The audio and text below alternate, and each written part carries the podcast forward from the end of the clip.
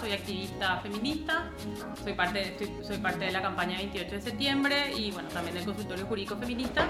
Y voy a como moderar un poquitito esta conversación, pero evidentemente va a ser como bastante más libre. Y, y nada, este conversatorio nace un poco de, de, la idea de nuestros, nuestros amigos de Cuarto Mundo, eh, de traer que venga Asunción Analía más, que ella va a contar mucho más de ella que yo puedo contar de ella que es abogada, es activista feminista, estuvo involucrada en varios procesos importantes, digamos, legislativos en Argentina.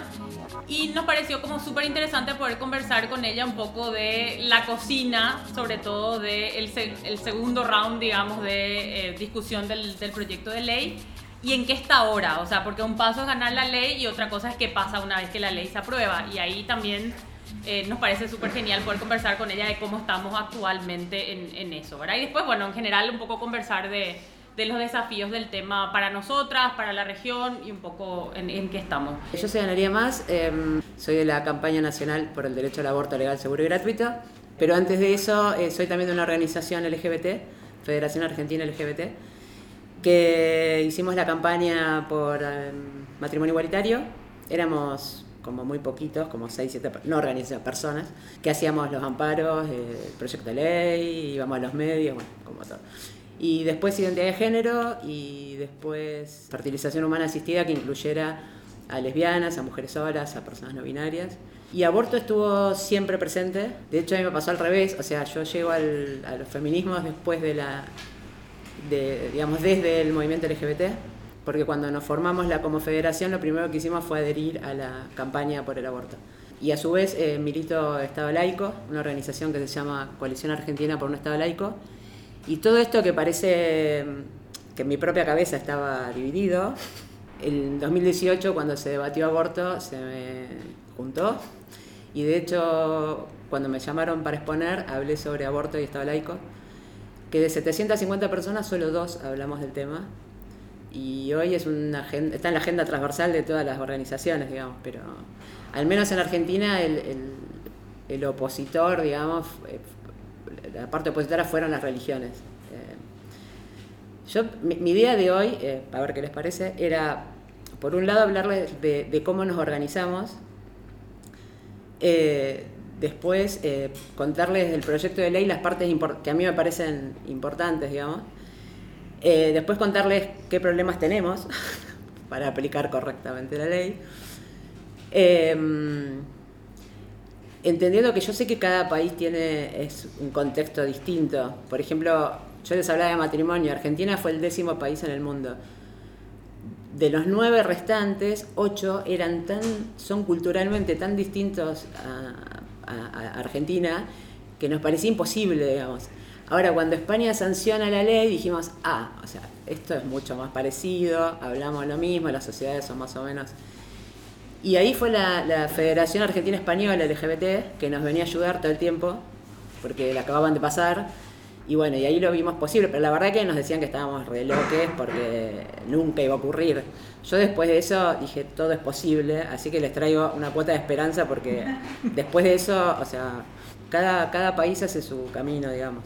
Para, entender cómo nos organizamos, le tengo que hablar primero del Encuentro Nacional de Mujeres. En Argentina hace 36 años que existe el Encuentro Nacional de Mujeres. También piensan que estamos re locas porque nos juntamos tres días en una ciudad determinada y vienen también compañeras de Bolivia, de Chile, de Uruguay. Eh, apenas llegamos nos dan la bienvenida si hay si es una provincia con pueblos esto estoy contando no tiene nada que ver pero bueno eh, si es una provincia con pueblos originarios se da la bienvenida en todos los idiomas de, de la provincia eh, y ahí nos dan los programas se hacen talleres en escuelas públicas y en universidades públicas que nos dan el espacio. Aborto, anticoncepción, violencia, eh, no sé, mujer y cannabis, mujer y trabajo, mujer y deporte, o sea, lo, temas LGBT de todo tipo. Cada una va a la que se le ocurre. Eso es el primer día, se empieza con eso. A la noche hay como de todo fiesta, música, fiestas en las plazas, organizaciones, eh, reuniones políticas, que nadie duerme, tomamos la ciudad, o sea, estamos por todos lados. Al día siguiente talleres hasta el mediodía, las conclusiones son horizontales, no, nadie gana, digamos. Y después la marcha, que son marchas, o sea, el primer encuentro creo que hubo menos de mil mujeres, El último que fui éramos más de 100.000. Y bueno, y el último día, el tercer día de la mañana, elegimos la próxima provincia. Pero bueno, en ese, en ese marco que les conté, en el 2003 se decide por primera vez abrir un taller sobre estrategias para despenalizar y legalizar el aborto. Al año siguiente nos juntamos en Mendoza y se decide eh, armar la campaña y ahí se decide el lema que es educación sexual para decidir, anticonceptivos para no abortar y aborto legal para no morir. Y se decide crear el pañuelo verde. El tema es que yo sé que hay como interpretaciones súper em, románticas de por qué el verde, pero la verdad es que fue de pedo. O sea, eh, el tema es que la, la, organización que empujó desde el principio es Católicas por el Derecho a Decidir y es la única que tenía un, un poco de dinero, porque el resto no teníamos nada. Eh, y bueno, el blanco es el, el, pañuelo de las madres. También la historia de los pañuelos surge de, madres. El, rojo era lo usaban las compañeras de izquierda, el naranja lo usaba la iglesia. Y dijimos, bueno, verde, y aparte no sé quién decía, yo conozco a alguien que tiene tela verde, y bueno, y ahí fuimos. O sea, ese es el origen, así empezó la campaña, y en el 2005 decidimos largarla públicamente y decidimos hacer un proyecto de ley que tardamos dos años, un año en hacerlo, creamos adentro de la campaña una comisión que se llama Comisión Redactora. Yo participé de los últimos dos, o sea, del, del que se votó en el 2018 y el que se votó finalmente. Y en el 2000, ya me acuerdo, 2007 presentamos el primer proyecto de ley. Allá una organización de la sociedad civil puede ir a la mesa de entrada y presentar el proyecto, pero tiene que haber diputados y diputadas que lo levanten y firmas, digamos. Y si logramos eso, se trata en comisiones. Y, cada proyecto dura, el proyecto dura dos años. Si en dos años no logramos que se trate, se cae y hay que volver a presentarlo. Lo presentamos ocho veces. O sea, esto nos llevó 15 años. Les digo para que no piensen que fue así como... Para que no ah. se apuren, era. Y bueno, y al principio éramos como, supongan, 70 organizaciones y decidimos que fuera básicamente transversal. Transversal políticamente, o sea, las compañeras eh, somos de todos los partidos políticos que se les ocurra y venimos de distintas militancias también, sindicales, LGBT, religiosas, generalmente de religiones no hegemónicas, digamos. Eh, también, bueno, católicas por el derecho a decidir y, bueno, eh, ahora somos más de 750 organizaciones. No es fácil llevarse bien, porque bueno, somos muy distintas, eh, los partidos políticos son muy patriarcales y las bajadas de línea son muy patriarcales, entonces este, tal vez se hubiera podido conseguir antes, no sé, pero bueno, no, estoy diciendo nada que no sepamos. Em, y en el 2018 es la primera vez que conseguimos que se trate, después de golpear tantas puertas, en un gobierno conservador, gobierno de Macri, salían todos los diarios que ellos habían permitido el debate. La realidad es que cuando no se, se cae la sanción en el Senado, quienes no votaron fue el partido oficialista de aquel momento, o sea, la coalición formada por, juntos, digamos, del PRO, eh, radicales y demás, son los que votan en contra. Y lo del 2018 fue, mm, nada, tantas veces de golpear las puertas del Congreso que, pudiéramos, eh, todavía me emociona mucho. La mayoría de las que expusimos, eh, en, diputados expusimos 750 personas, a favor y en contra. El día que yo expuse, que te parás ahí en el atril, este, me temblaban las piernas, las manos. Salió, lo que yo dije salió al mediodía en todos los canales de televisión. Yo decía, espero que no se den cuenta que me estoy temblando. Porque además hablábamos mientras afuera en la calle se escuchaba bum, bum. O sea, todas las compañeras con los bombos y. Pero hablando les pasó a toda la gente que conozco, eh, periodistas de mucha experiencia y qué sé yo. Era como algo ancestral que. y lo que pasó que no esperábamos es eh, la cantidad de pibas, de chicas, enorme, cada vez eran más, más, más. Y ahí nace lo que llamamos la María Verde. Y para compañeras que, o sea, nosotros tenemos las que dirigen, que son las viejitas que a todas les parece Renaif, eh, no sé, Nelly Millerki, por ejemplo, es una abogada de 92 años. Ella peleó divorcio, patria potestad compartida, nos acompañó en matrimonio igualitario, todas las leyes que se les ocurra milita el aborto desde siempre. Eh, ella estuvo exiliada. las tres, esas que tienen más de 80 años y por ahí vieron en los medios, todas estuvieron exiliadas en la dictadura. Eh, todas han perdido familiares en la dictadura, eh, han tenido vidas súper duras y la verdad que la, la sensación de que hay eh, chicas que están súper formadas, aparte de la de- y que tomaron la calle, la sensación de, bueno, hay, hay quien lleva la, la antorcha verde adelante, fue, fue como un alivio, digamos, y una alegría enorme. Y lo otro que conseguimos fue la despenalización social del aborto. O sea, ese debate tan intenso en los medios, en la calle. Y les cuento algo personal que, bueno, yo les conté que tengo la militancia por un Estado laico y eh, hace como, no sé, 20 años que hacemos apostasías colectivas, que es como un acto político, decir, y nuestro único capital económico son dos caballetes y una tabla donde nos apoyamos los papeles, digamos. El día que se votaba en el Senado, salgo hacia la mañana con el caballete y había una cola de mujeres, cola, cola, cola. Y encima nos retaban porque dice, hay gente esperándolos de- y somos cuatro en la organización. O sea, ese día levantamos, qué sé yo, como cuatro cajas, llenas, eran más de 3.000 apostasías. Esa, no- esa madrugada, subirse al escenario. En la calle había dos millones de chicas, dos millones. Subirse ahí y decir, eh, nos vamos tranquilas, esto va a salir, este, fue para que se den una idea, sale Norita Cortiñas, madre, bueno, abuela de Plaza de Mayo, sale con el pañuelo verde en la muñeca, haciendo la ronda de Plaza de Mayo de los jueves con el pañuelo verde diciendo, esto no puede ser, el aborto tiene que salir. O sea, ¿por qué para mí salió el aborto en este momento? Fue eh, el ni una menos tres, tres años antes, o sea, ante la cantidad enorme de femicidios que pasan en Argentina, enorme, enorme, y el hartazgo que salimos todas a la calle, y todes, porque la verdad que también hay que reconocer un montón de compañeros también salieron. Y por otro lado, bueno, todas las marchas del orgullo, todas, eh, entre todas las consignas, siempre estaba la de aborto y estaba laico, siempre. Bueno, el tema 2018, PIN no sale, no nos quedamos quietas, juntada de firmas, montones, montones, está bueno. El 2018 hicimos una vigilia, a propósito del término, que es muy católico. El 28 de septiembre de ese año ya había fracasado la ley, pañuelazo federal, todas las provincias, todas las plazas de todas las provincias, pañuelazo. 2019, también pañuelazo federal en febrero y el 28 de mayo del 2019 hicimos acciones federales. O sea, lo que le decíamos a las compañeras de cada pueblito, de cada provincia era avísennos qué van a hacer y todo lo subíamos a las redes. Incluso cuando viene la pandemia, eh, hicimos pañuelazo en los autos, bicicletas, monopatín, lo que cada una pudiera. Pero bueno, fracasa 2018, 2019, venían las elecciones, candidato peronista dice, yo voy a presentar mi proyecto de ley, Alberto Fernández. Ahí pasase, lo mismo pasó con matrimonio igualitario. Hay un momento que sos la ONG que tira piedras para conseguir algo y pasás a otro estatus que es cuando pasas a una política pública, ¿no? Y acá de golpe nos encontramos colaborando con el Ejecutivo. Pero dos meses, o sea, 8 de marzo, de marzo marchamos, cae pandemia. Nosotras no paramos, ni con pandemia. No, además me olvidé contarles algo. Con el Ni Una Menos, a la- la- las únicas que le hicimos paro a Macri fuimos las mujeres.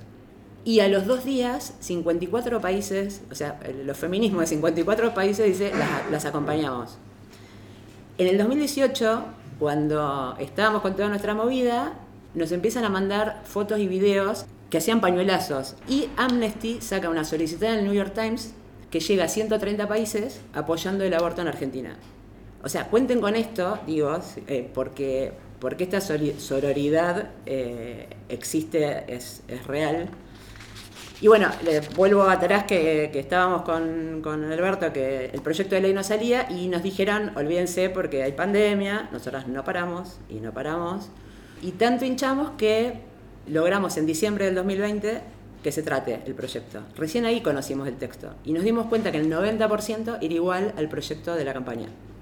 Eh, que había recogido mucho en la última redacción de lo que aprendimos en el debate del 2018.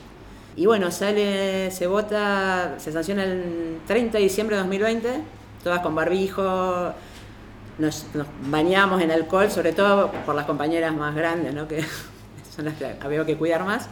Y el 14 de enero, el día de mi cumpleaños, se promulgó la ley y se empezó a aplicar. Hasta ahí, fantástico, maravilloso. A los 15 días ya teníamos problemas, los antiderechos se organizaron y empezaron a iniciar juicios, allá se llaman amparos, contra la constitucionalidad de la ley. O sea, piensen en, en algo, ¿no?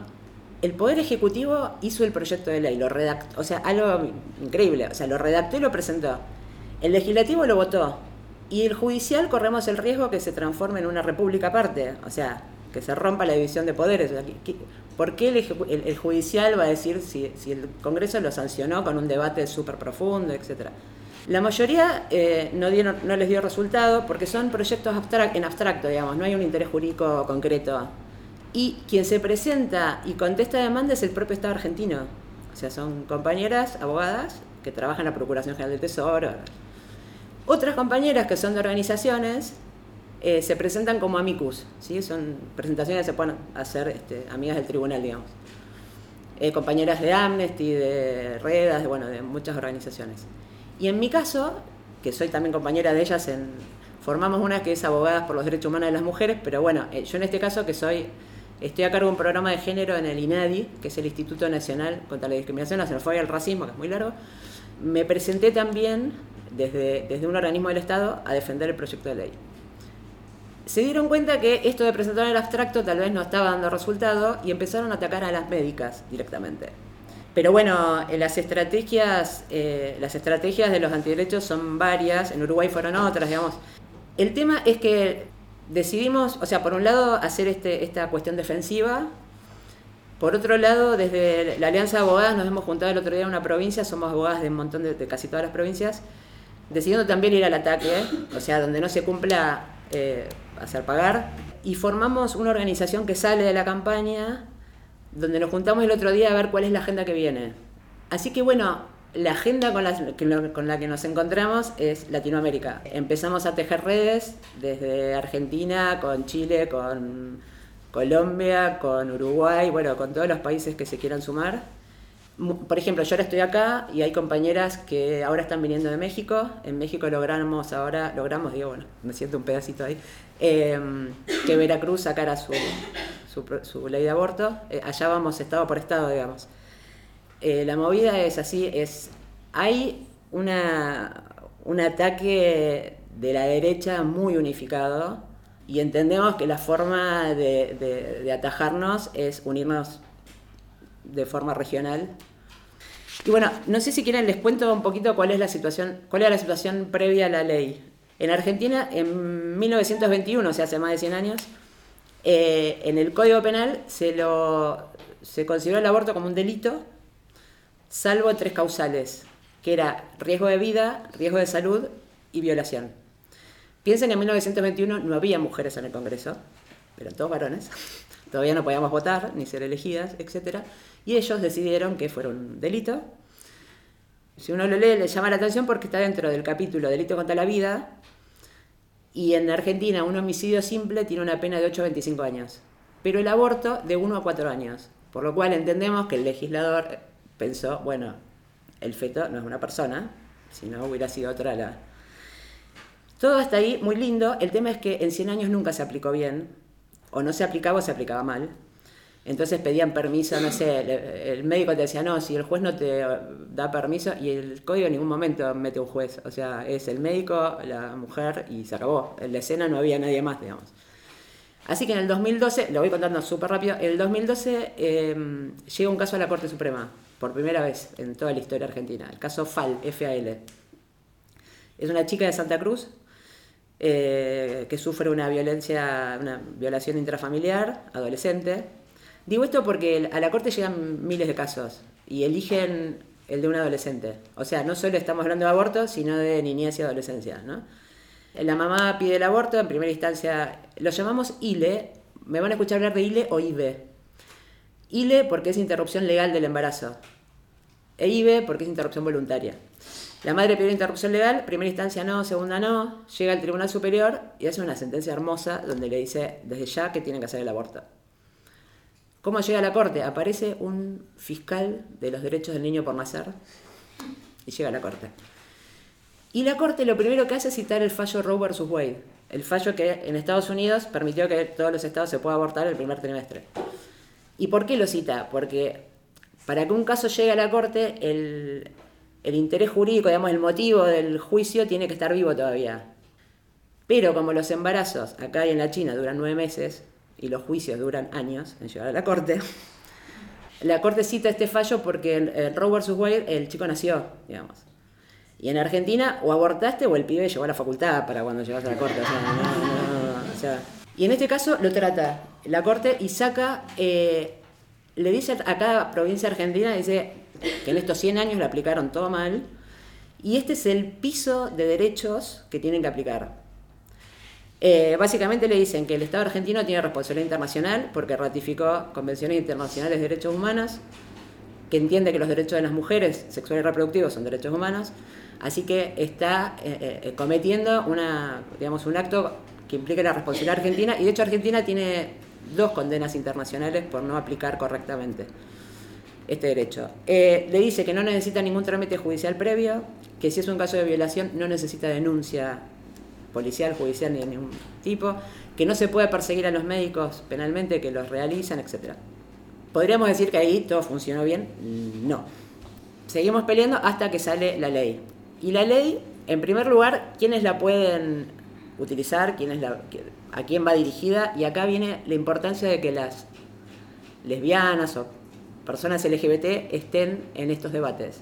Sucede, medio de casualidad, que por un lado estoy en la comisión redactora del proyecto de la campaña y por el otro escribí un proyecto de ley para una diputada. O sea, el 2018 se trataron como 12 proyectos de ley. Entonces, cuando sale la comisión favorable, qué sé yo, dice, bueno, esto lo explico así, sencillo, estos 12 proyectos hay que hacer un solo texto. O sea, de todo esto. Así que dicen, bueno, a los 12 abogados y abogadas que escribieron esto, se juntan en el Congreso, nos encerraron literalmente una semana ahí adentro. Porque una cosa es lo que estudias en la facultad, una cosa es lo que militas en tu organización, y otra es que vengan las diputadas con unas ojeras así, de todos los partidos políticos, todas de la mano, y nos decían, si no sacan el segundo párrafo de tal artículo, se nos caen tres votos de Córdoba. Hay que poner algo de la ESI, de la Ley de Educación Sexual Integral. Y digo, pero si está de 2009 la ley, y dice, ah, pero si no lo ponen, la Pampa no vota. Bueno, yo al estar ahí empecé a romper que, aparte de mujeres, pongamos personas gestantes, pensando en que la ley accedan eh, lesbianas, no binarias, eh, varones trans, etc. Me empezaban a, mandar eh, WhatsApp, vos no tenés este, autorización para hacer esto, estás invisibilizando al movimiento de mujeres. Quedó así, quedó mujeres y personas gestantes. La pasé muy mal, la verdad, porque yo prefería estar tocando el bombo en la calle que estar ahí escribiendo.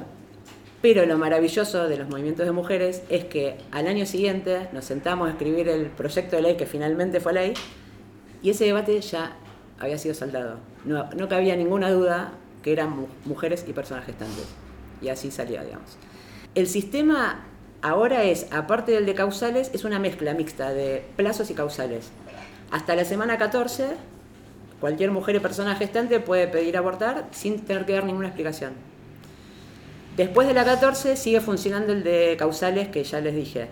O sea, pasó la 14, pero está en riesgo la vida, la salud o es un caso de violación, se puede recurrir a la interrupción legal sin plazo, en cualquier momento, digamos.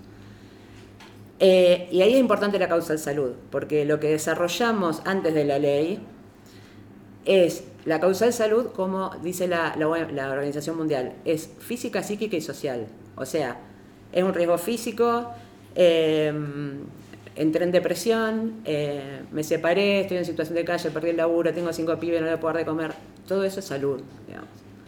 Y además lo que el Ministerio de Salud dice es que no es necesario que ese riesgo sea eh, actual, sino que sea potencial.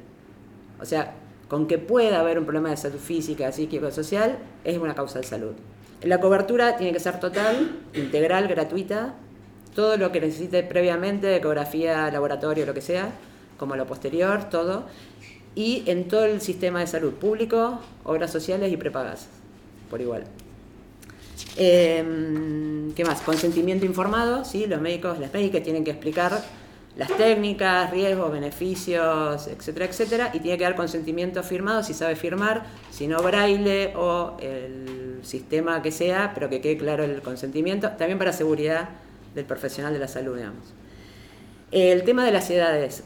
El Código Civil, digamos, con la última reforma, dice que a partir de los 16 años todas las personas se consideran adultas para cualquier cuestión de salud.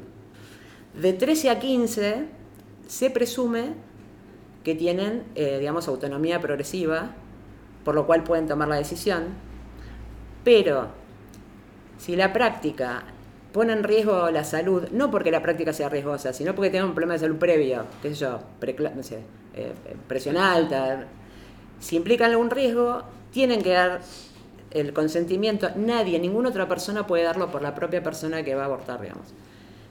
Pero con el asentimiento de un adulto. El adulto no necesariamente tiene que ser padre o madre, porque muchas de esas veces es el padre el violador, digamos. Y ahí entraron unas figuras nuevas del Código Civil que la usamos que se llama allegado o referente afectivo.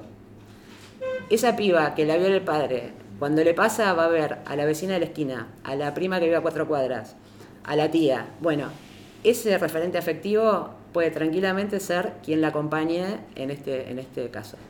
Y después, bueno, menor de 13 años lo mismo. Eh, ahí sí tiene que dar el consentimiento con un referente afectivo, que asienta, digamos. No, no lo da por ella. Ahora, la reglamentación de la ley dice que toda menor de 15 años, eh, por, el hecho de que el cuerpo no está preparado para, gestar, y el, embarazo es, sumamente riesgoso, el parir es sumamente riesgoso para una niña, entonces que siempre se considere como una interrupción legal, o sea, más allá de las 14, 14 semanas o no. Y otro tema que me parece importante contarles, porque en Uruguay es un problema, que son los objetores de conciencia. Saben que nació como al revés, o sea, nació como un derecho ciudadano contra el Estado que te impone algo y en algún momento del camino de la historia se convirtió en un privilegio de funcionarios públicos para no cumplir con la ley. Bueno, se admite la objeción, pero se trató de limitar todo lo posible. Limitación. El ser objetor no, te, no lo puedes utilizar, o sea, para, para la información previa. Llega una persona, tenés que dar la seas objetor o no seas objetor. Explicar las formas de abortar, etcétera, etcétera. Y tenés que derivar de buena fe, dice, a otro profesional que haga la práctica. Solo pueden ser objetores quienes están hacen la práctica, porque en Tucumán pasó, por ejemplo, que todo un hospital se declaró objetor. Eh, las administrativas, el camillero, el anestesista, de verdad, o sea, todos tuvieron que traer una, un médico de un sanatorio privado que después terminaron haciéndole la denuncia. Así que solo la persona concreta que está ahí. O sea, si sos objetor tenés que ser en todos los trabajos que tengas. Porque la típica es, en el hospital, que soy funcionario público, soy objetor, pero a la tarde en mi consultorio te hago un aborto por tal monto. Entonces, si vas a ser objetor, en todos lados. Tampoco se puede ser objetor para las cosas previas, ecografías, laboratorio, todo lo que se tenga. Ni tampoco para el posaborto situación. Y esto que voy a decir lo dice expresamente el, el, protocolo que sacó el Ministerio de Salud. Viene una persona con un aborto en curso, es decir, se practicó un aborto en su casa, en algún lado, necesita atención. Y aunque sea un caso, y esto lo dice así, aunque sea un caso que pasó las 14 semanas, aunque sea un caso que no entre en ninguna de las causales, aún así tenés que atender. Y si es una persona que cae, digamos, que viene y tiene un riesgo de, vida o de salud, y no hay otro médico en ese momento que, esté presente, y aunque seas objetor, tenés que atender a la persona. El hospital público nunca puede, o sea, siempre tiene que haber alguien que haga la práctica. No existe que un hospital público no tenga nadie que, que la haga. Y el privado, si deriva, tiene que derivar a un sitio similar. O sea, no da esto de, bueno, mando todo al hospital público y que se hagan cargo y hacerse cargo del costo del traslado. Piensen en lugares que hay, muchos kilómetros de... Ah, y establecimos sanciones para el que obstaculiza, el que rechaza, el que metimos eh, sanciones que es de tres meses a un año de prisión, sanciones administrativas, civiles, penales, etc. Muchas, digamos, compañeras de otros países me preguntan por qué quedó en el Código Penal. Como eh, los estados son federales, sobre todo en materias de educación y de salud, que no lo, no lo cedieron a la nación, digamos, cuando sacas una ley en salud, de salud, dicen ah, acá no se aplica, acá aplicamos no sé qué. Pero el Código Civil, el Código Penal son lo que llamamos Código de Fondo, que sí o sí se tiene que aplicar en todo el país. nos hubiera encantado sacarlo del Código Penal, que no fuera más un delito.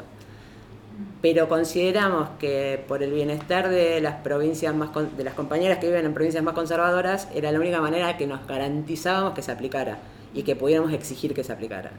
Bueno, les contaré otras cosas, pero les quiero para terminar leer algo en el 2018, mientras citaban, ah, decía, la convención, o sea, iba yo, ¿no? Y hablaba la voz, o sea, como abogada, la, la, venía otro, un abogado atrás y decía, La Convención Americana de Derechos Humanos dice en el artículo 4.1 que la, la vida de la concepción, la la la. Entonces venía otra compañera abogada y decía, no, pero eso, y explicaba por qué no, ¿no? Y daba el, el antecedente de la Comisión Interamericana, de la Corte, etcétera. Y venía otra atrás y decía lo mismo. Lo mismo pasaba con las médicas. Venía una médica, hablaba, explicaba, bla, bla, bla. Venía otro atrás, siempre, viste, vestido con el, con el guardapolvo blanco. Y generaba confusión, digamos, en la gente que no es ni abogada ni médica. Y lo que por ahí no se sabe mucho es que durante el 2018 la mayoría de los comités de las convenciones internacionales le dijeron al Estado argentino que tenía que salir la ley. El Comité de los Derechos del Niño, que nos viene a Argentina hace años que nos viene haciendo recomendaciones, hablando, porque ¿qué hacen los antiderechos? Te hablan del niño en el- hablan, pensando en el feto. Y no, la convención, el Comité de los Derechos del Niño dice que las niñas violadas y, y los adolescentes tienen que tener acceso a, la- a- un aborto seguro y a un posaborto. La CEDAW, el Comité de Derechos Humanos, todo, Argentina tiene que sacar esta ley, tiene que sacarla. Bueno. Eh, se, se juntó además un grupo de expertas de Naciones Unidas y le escribió a Argentina. Leo solo una parte, no- le dice al Estado argentino, eh, cuando el Senado no votó, es una oportunidad perdida para promover los derechos de las mujeres en Argentina. Han resguardado la continuación de un legado arcaico basado en una doctrina religiosa que incorpora estereotipos dañinos sobre los roles de las mujeres en la familia y en la sociedad que son intrínsecamente discriminatorios y opresivos para las mujeres. Algunos propagan una retórica peligrosa de que existe un equilibrio simétrico entre los derechos de una mujer y de un feto. Sin embargo, no existe tal afirmación en la Declaración Universal de los Derechos Humanos. En un país donde el aborto inseguro es una de las principales causas de muerte para las mujeres embarazadas, esta decisión del Senado pone en peligro la vida de las mujeres y les impone dificultades indecibles. Por lo tanto, la afirmación hecha a menudo por los opositores al aborto de que su postura es provida es engañosa. En los países donde la interrupción del embarazo restringida por ley y o no disponible, solo los ricos y ricas pueden realizarse el procedimiento de manera segura, mientras que las personas con recursos limitados no tienen otra opción que recurrir a prácticas inseguras. El hecho de que el Senado no haya avanzado en el proyecto de ley también representa un fracaso en términos de protección de los derechos de las mujeres en situación de pobreza. Los países donde las mujeres tienen derecho a interrumpir un embarazo no deseado y que tienen acceso a la información y a todos los métodos anticonceptivos tienen las tasas más bajas de aborto. Datos de la Organización Mundial de la Salud han demostrado claramente que la penalización de la interrupción del embarazo no reduce el número de mujeres que recurren a procedimientos de aborto. Más bien aumenta las probabilidades de que las mujeres busquen procedimientos clandestinos. Eh, a mí como militante, por otro lado, fuera de ser funcionaria, digamos, me han llamado, por ejemplo, porque ponele en San Juan, en la zona de Cuyo, digamos, eh, hay solo tres lugares y, y en cada lugar tenés una médica que lo hace.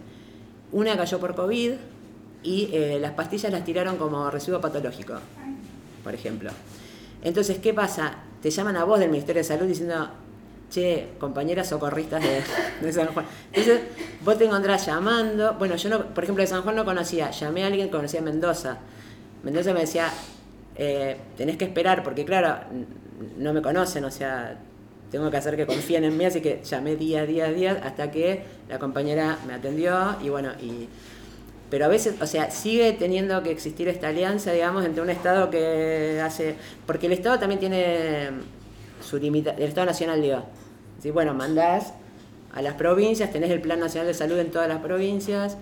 Eh, muchas veces tercer trimestre, que hay muy pocos lugares donde se hace, muchas veces esa derivación la, la paga el Ministerio de Salud de la Nación, digamos. Pero bueno, la zona de Cuyo, la zona del norte, que es muy, o sea, Salta, Jujuy, muy religiosa, Chaco, Chaco también. Eh, pero hacer, o sea, hemos tratado, por eso le leí los de la objeción de conciencia, para decir, bueno, ¿qué límites le podemos poner a esto? Yo no estoy de acuerdo en que exista la objeción de conciencia, para mí es, es un privilegio inaceptable, o sea, no, no, no puedo entender cómo funciona. Lo mismo nos pasaba con la ley de matrimonio, había proyectos de ley, en, en algunas provincias como Tucumán hicieron combo, era un proyecto de ley que era objeción de conciencia para aborto, que todavía no era ley, y matrimonio igualitario.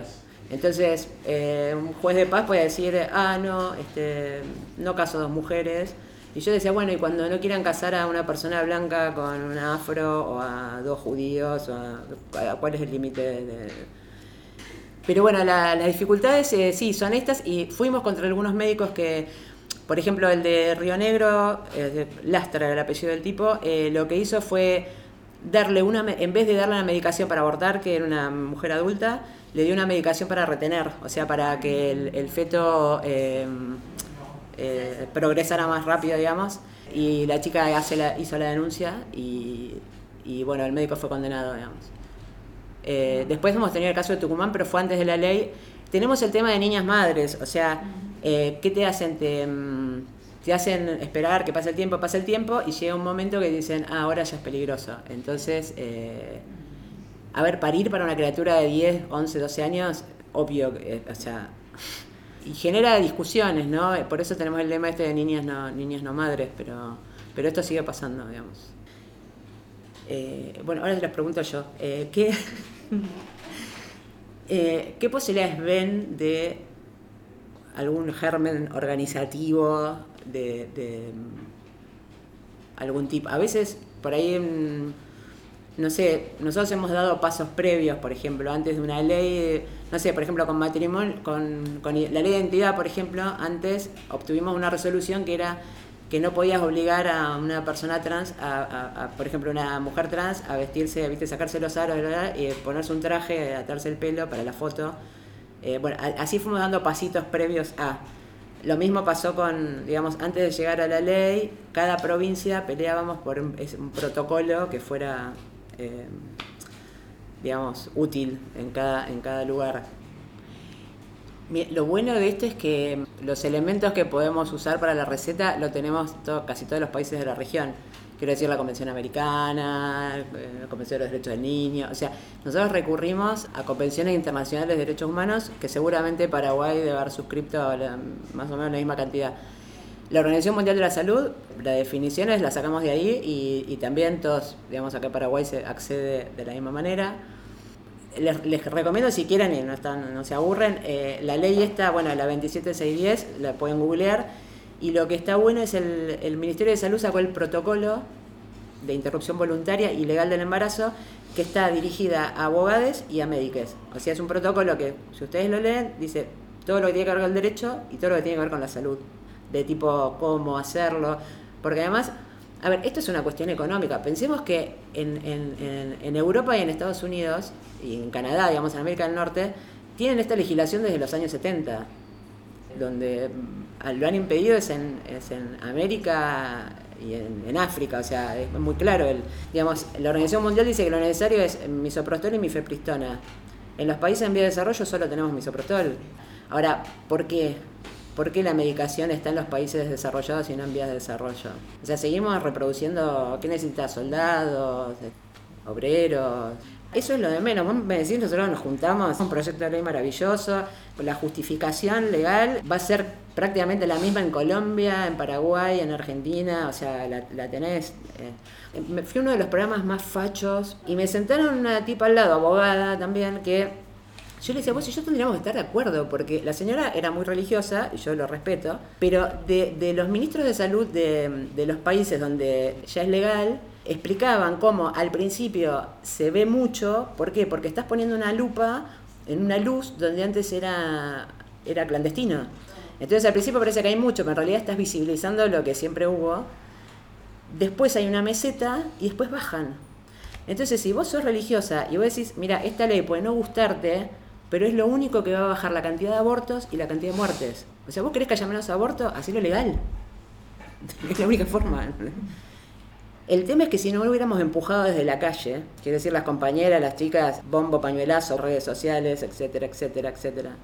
Eso es... Eh, y, sabiendo que no es lo mismo ser activista en Buenos Aires que ser activista en Salta o en San Juan o en Mendoza, donde todo el mundo se conoce. Yo muchas veces como matrimonio igualitario decía, paren porque yo me voy de acá y ustedes siguen viviendo acá. Y la ley salió y siguió la vida, qué sé yo hicimos como, como un trípode que lo hicimos funcionar al mismo tiempo. Proyecto de ley rosca en el Congreso, actuaciones eh, digamos, judiciales, amparos, etcétera, y debate social, medio de comunicación.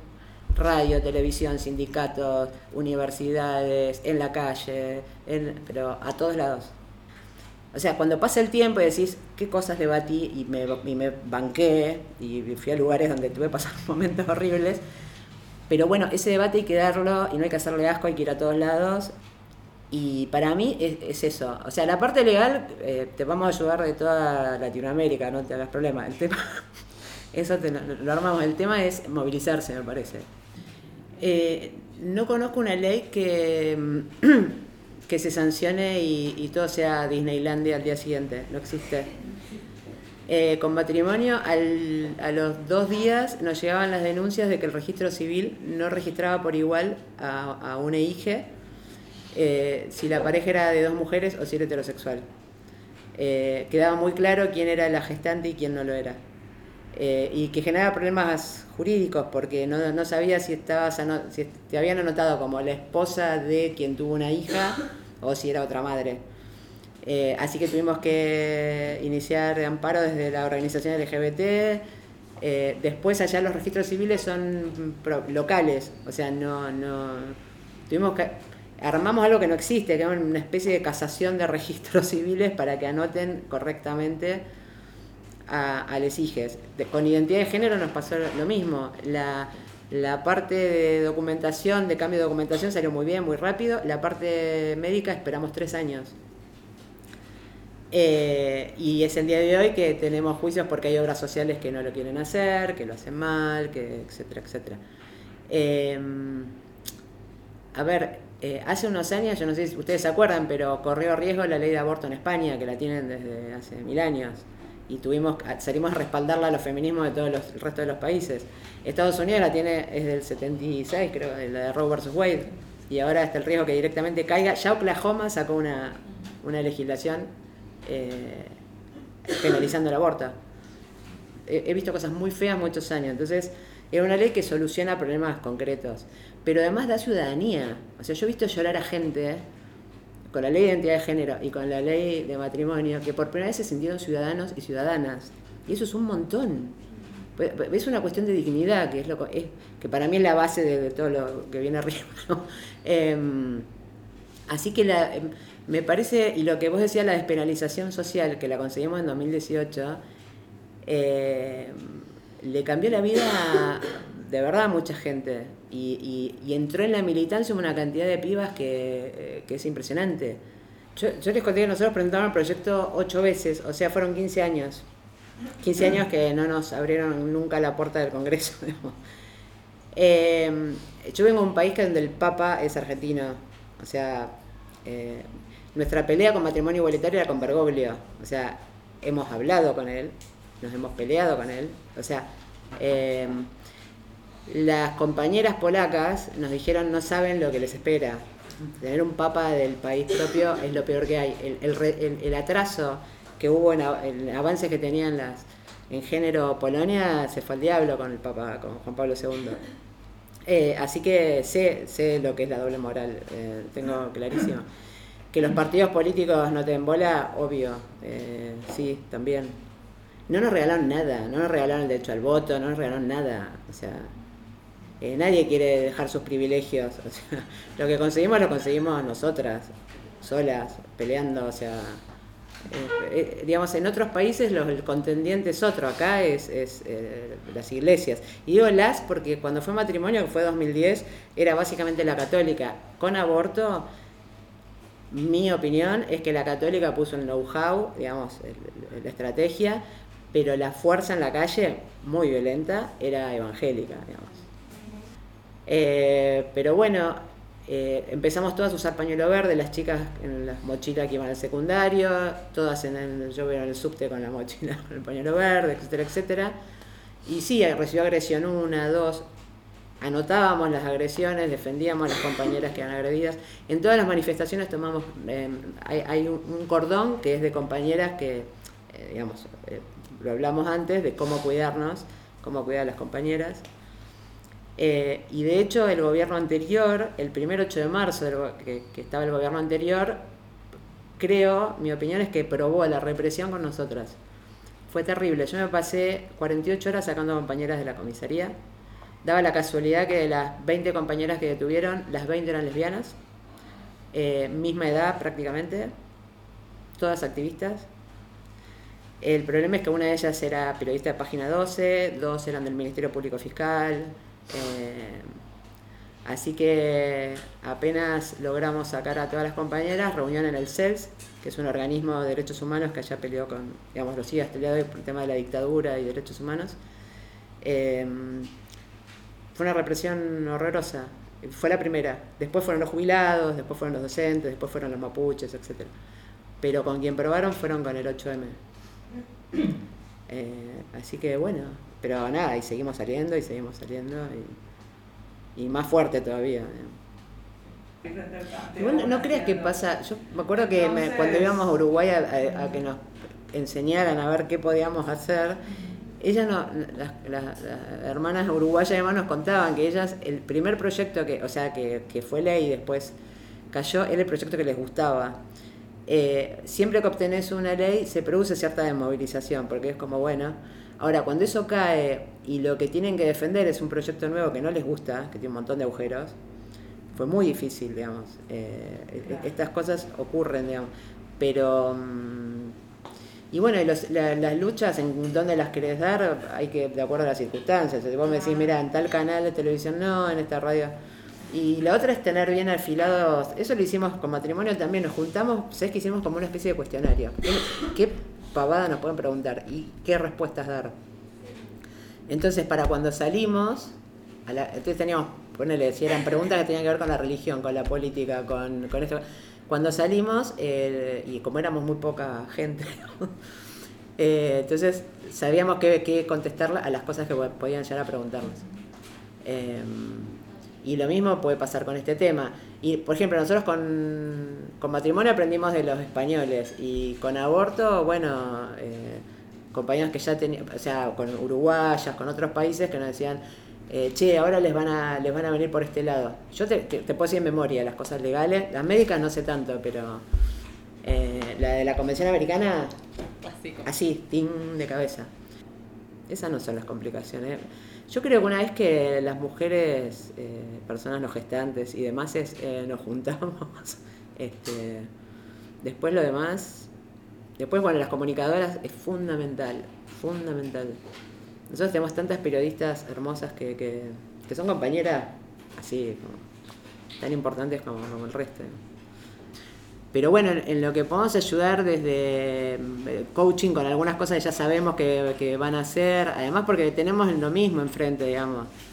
pero se, se, pueden ir deconstruyendo esos, esos discursos. El tema de juntarse y, bueno, y, sí, a veces financiamiento por ahí no es que prestamos oh, gran, gran cantidad, pero pero bueno, nosotros Católicas nos ha ayudado mucho, es una organización que, y a veces, ¿cómo se llama? Algunas del sur, ¿cómo se llama? Fondo, Fondo Mujeres del Sur. Fondo Mujeres del Sur. Este, y a veces hacíamos, rifa para cooperativas de compañeras trans que nos hacían los pañuelos, tratamos así como de generarnos entre todas. Eh, y bueno, eso. Bueno, ahora sí te puedes despedir en realidad.